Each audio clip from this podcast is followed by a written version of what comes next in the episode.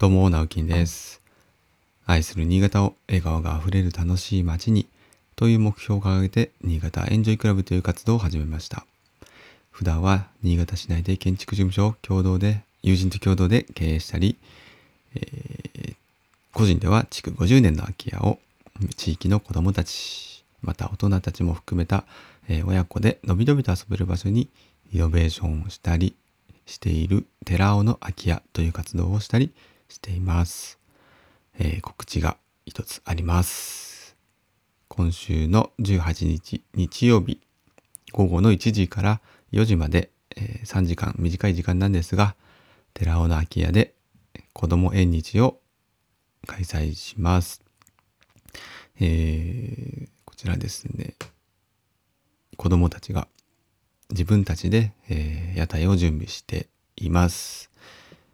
えー、各家族に今、8、7か、7、8家族ぐらいに、お声掛けをさせていただいて、その家庭の中で子供たち、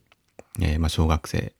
からですね、それ、小学生以下ですね、子供たちが主体となって、えー、自分たちがですね、どんな屋台を出すかということを計画から、え準備、そして当日の、え屋台、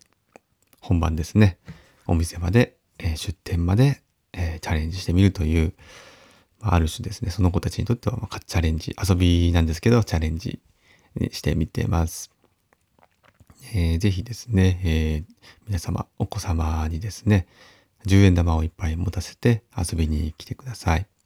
屋台の種類は、えー、と、10種類ぐらい、10店舗ぐらい、えー、出店できると思います。射的とか、えー、アクセサリー屋さんとか、えー、と、あとは水風船、ヨーヨーですね。えー、ヨーヨー釣りとか、うん、あと千本引きって言って、あれ、なんて言ったらいいですかね、あの、くじ、紐がいっぱいこう、ビューって出てる束になってるところから一本選んで引くと、こう、どこかのね、一本、あの、なんですかね、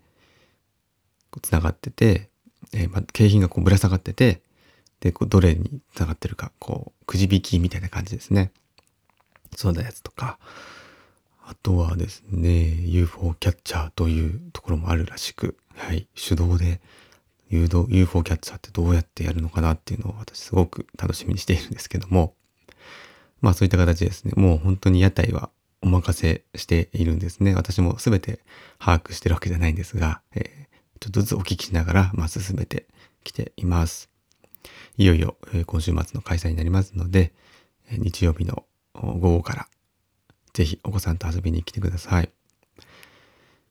えー、ちょっとね、心配なのがね、暑すぎるんじゃないかっていうのが 今、妻と話をしているんですが、まあ、ちょっとこう、水をですね、あの、水遊びができるというか、少し涼めるような仕掛けなんかも作りたいなと思いますので、えー、まあ、結構がっつり遊びたいなという方はですね、あの着替えも持ってきていただければ、あの、びしょびしょに濡れる、えー、お子さんも出てくる可能性もありますので、はい、どうぞよろしくお願いいたします。それと、あと、あの、ぜひですね、まあ、お祭りなんで、子供たち、あの、ジンベエとか、浴衣とかね、着ていただけると、なんか気分も味わえるのかなと思います。ただですね、あのー、遊ぶ場所、遊具もちょっとありますので、まあ、動きやすい学校で来られるのがベストかなとは思いますけども、まあなんだったらね、ちょっとこう、羽織れる感じにして、あの、遊ぶときは脱いでもいいですしね、着替えてもいいかなと思います。あとはですね、えー、そうですね、ちょっとどの程度来られるかっていうのはわからないので、人数が。一応私のあの長男が、長男と、まあ、えー、長女が通っている明美が丘こども園というところに、とチラシをですね、持ってったらですね、えー、児童の分、えー、111名って言いましたかね。あの、子供たちには、一応家庭に、ご家庭には、あの、配布してもいいというふうに OK 出まして、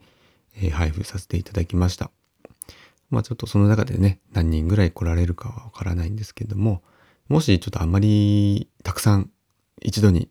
ね、あの来られた場合は少し入場制限なんていう場合もあるかもしれません。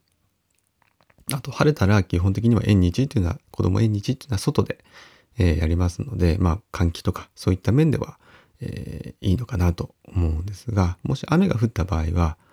えー、ちょっと屋内の建物の中でやらせていただきますので、まあ、なるべく換気もしたいなと思うんですけども、ちょっと限界もあるので、もしかしたら入場制限なんていうこともあるかもしれないので、あらかじめご了承ください。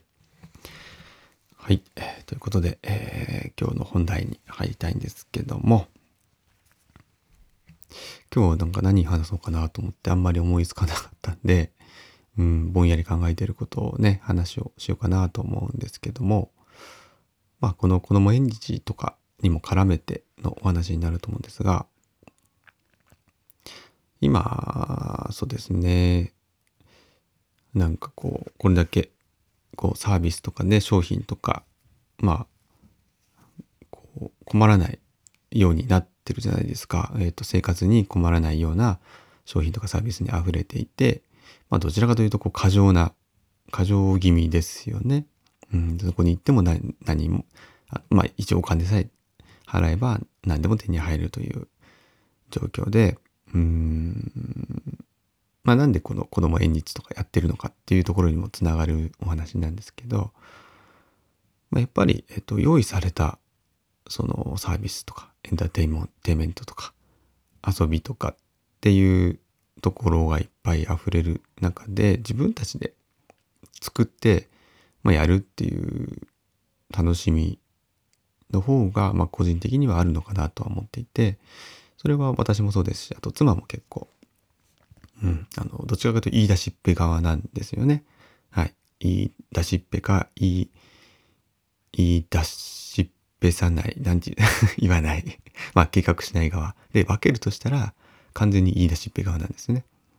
それはやっぱり、あの、自分たちで楽しそうだなと思うことは自分たちで作るっていう結構価値観、マインドを持っているからで、